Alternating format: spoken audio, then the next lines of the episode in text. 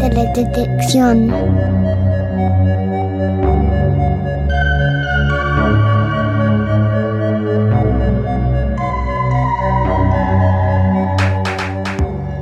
Las bicicletas son para el verano y Geonáufragos es, bueno, pues para todo el año realmente. Después del parón estival, aquí estoy de nuevo con mi contribución mensual sobre teledetección.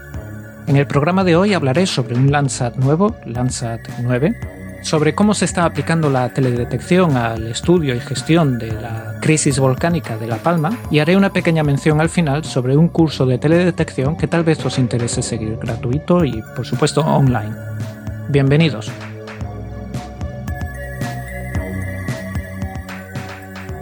Mi nombre es Jorge Ginés y soy un geólogo estructural. Trabajo en exploración petrolífera y mineral y mi herramienta principal de trabajo es la teledetección, seguida a cierta distancia por la sísmica. En una serie de contribuciones con Geonáufragos explicaré cuestiones interesantes de la teledetección, su historia y cómo esta es fundamental en la geología moderna.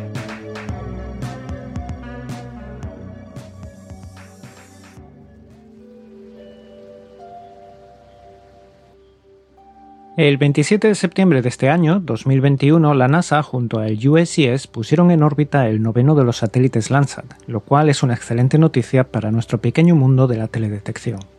Landsat 9 representa la continuidad en el futuro cercano y medio del programa Landsat, cuyos satélites han estado observando nuestro planeta continuamente desde 1972.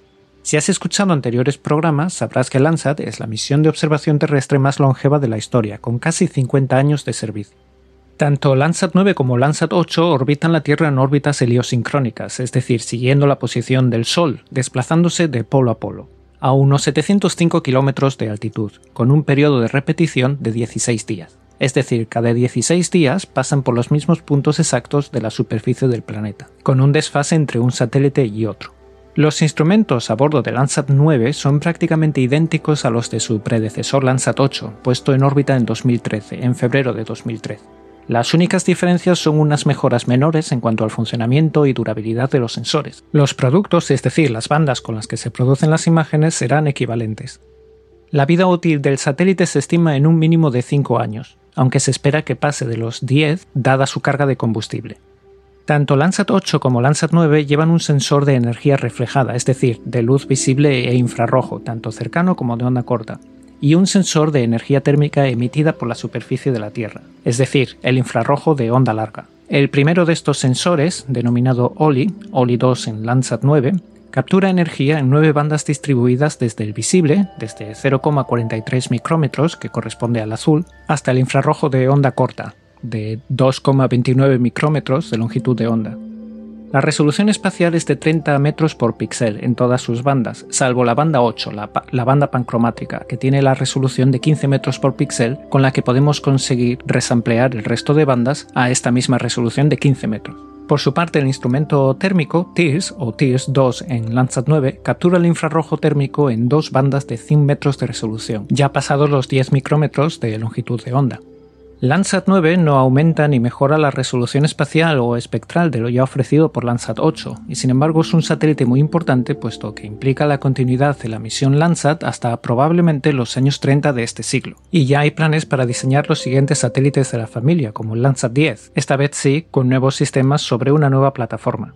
Landsat 9 adquirirá además unas 750 escenas cada día, aproximadamente el mismo número que Landsat 8, con lo cual se duplicará la cobertura de la constelación, con lo que se acortará el tiempo de repetición de órbitas al haber dos satélites en lugar de uno. Cuando Landsat 8 se puso en órbita en 2013, su misión era reemplazar al fallido Landsat 7, que ya no podía adquirir información debido a un fallo en el sistema de adquisición.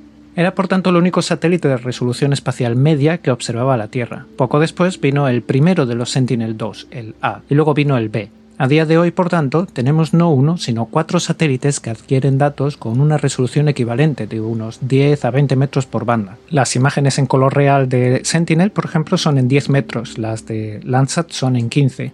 Las bandas infrarrojas de Sentinel comienzan ya a ser de 20. Y todos estos datos los podemos descargar abiertamente, tanto los de Landsat, americanos, como los de Sentinel, europeos. Creedme que esto es un lujo al que nos hemos acostumbrado, pero que no debemos de dejar de apreciar. No hace muchos años, unos 12 o 13 años, si uno quería obtener imágenes Landsat, las tenía que solicitar y había que pagar por ellas. No había que pagar mucho dinero, pero no eran gratuitas como ahora.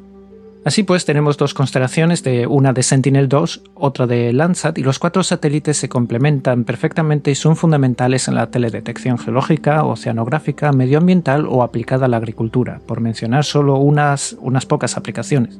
Además, el archivo de ambas plataformas crece imparablemente. Aunque parece que en la actualidad hay más aplicaciones con Sentinel-2, dada su mejor resolución espacial, no podemos olvidar que Landsat tiene un archivo de más de 8 millones de imágenes que podemos consultar en cualquier momento. Es sin duda alguna un éxito de la política de datos abiertos, pagados con impuestos que crean trabajo tanto en el sector privado como obviamente en el sector público.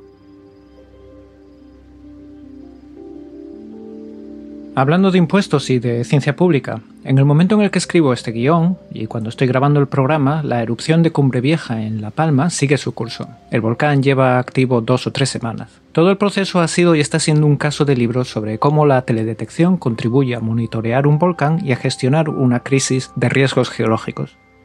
Las imágenes ópticas de Landsat 8 y de Sentinel-2 han mostrado y muestran el avance de la colada de lava, ya sea mediante sus bandas del visible o de infrarrojo, tanto cercano como de onda media y de infrarrojo térmico.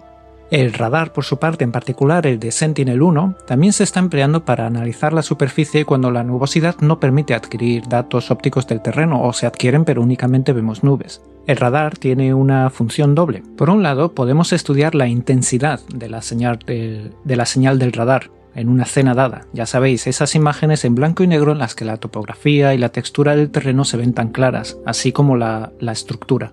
Por otro lado, el radar permite usar la técnica de interferometría de SAR, INSAR, y estudiar la deformación del terreno comparando escenas de antes y después de sucederse, por ejemplo, una elevación del terreno previa a una erupción. Sentinel 5P, el último de los, de los Sentinel puestos en órbita, también ha tenido un papel fundamental detectando dióxido de azufre, por ejemplo, en la atmósfera, contribuyendo al estudio de cómo el volcán está afectando la calidad del aire en zonas cercanas a la, a la erupción o incluso lejanas, porque las últimas informaciones son de que la nube del dióxido de azufre puede llegar a Centroamérica. Además de datos públicos, también vemos cómo empresas privadas están poniendo a disposición de comités científicos sus datos, como es el caso, por mencionar unos, de las imágenes ópticas de Pleiades o las imágenes de radar de Capella. Copernicus, el consorcio de la Comisión Europea que gestiona el programa Sentinel, ha estado publicando mapas actualizados regularmente cada pocos días con la extensión de las coladas y cálculos del número de edificios dañados o destruidos y los kilómetros de carretera desvanecidos bajo la roca recién formada. Aunque parece obvio, nunca sobra recordar que la teledetección es la herramienta ideal para los geólogos cuando no podemos acceder al lugar. Antes de cerrar el programa de hoy, me gustaría recomendaros muy rápidamente un curso de teledetección, Land in Focus Basics of Remote Sensing, que está organizado por EO College, la cual es una iniciativa pública alemana para la enseñanza digital de la teledetección. El curso está respaldado por la Agencia Espacial Europea y se puede empezar en cualquier momento. Yo me acabo de apuntar y lo comentaré en detalle en el futuro. Si tenéis información sobre cursos, conferencias o cualquier otro evento relativo a la teledetección, hacedmelo llegar y lo comentaré.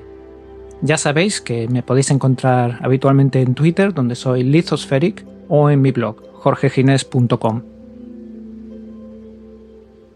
Con esto me despido hasta la próxima entrega, no sin dejar pasar la oportunidad de enviar un fuerte abrazo a a quien me pueda estar escuchando desde La Palma y desde las Canarias en general, dejando muy patente que una erupción volcánica que es muy destructiva, como estamos viendo en, continuamente en Internet, en las noticias, es y siempre será un drama humano y no debemos olvidar a la gente que está siendo afectada en primera persona. Hasta pronto.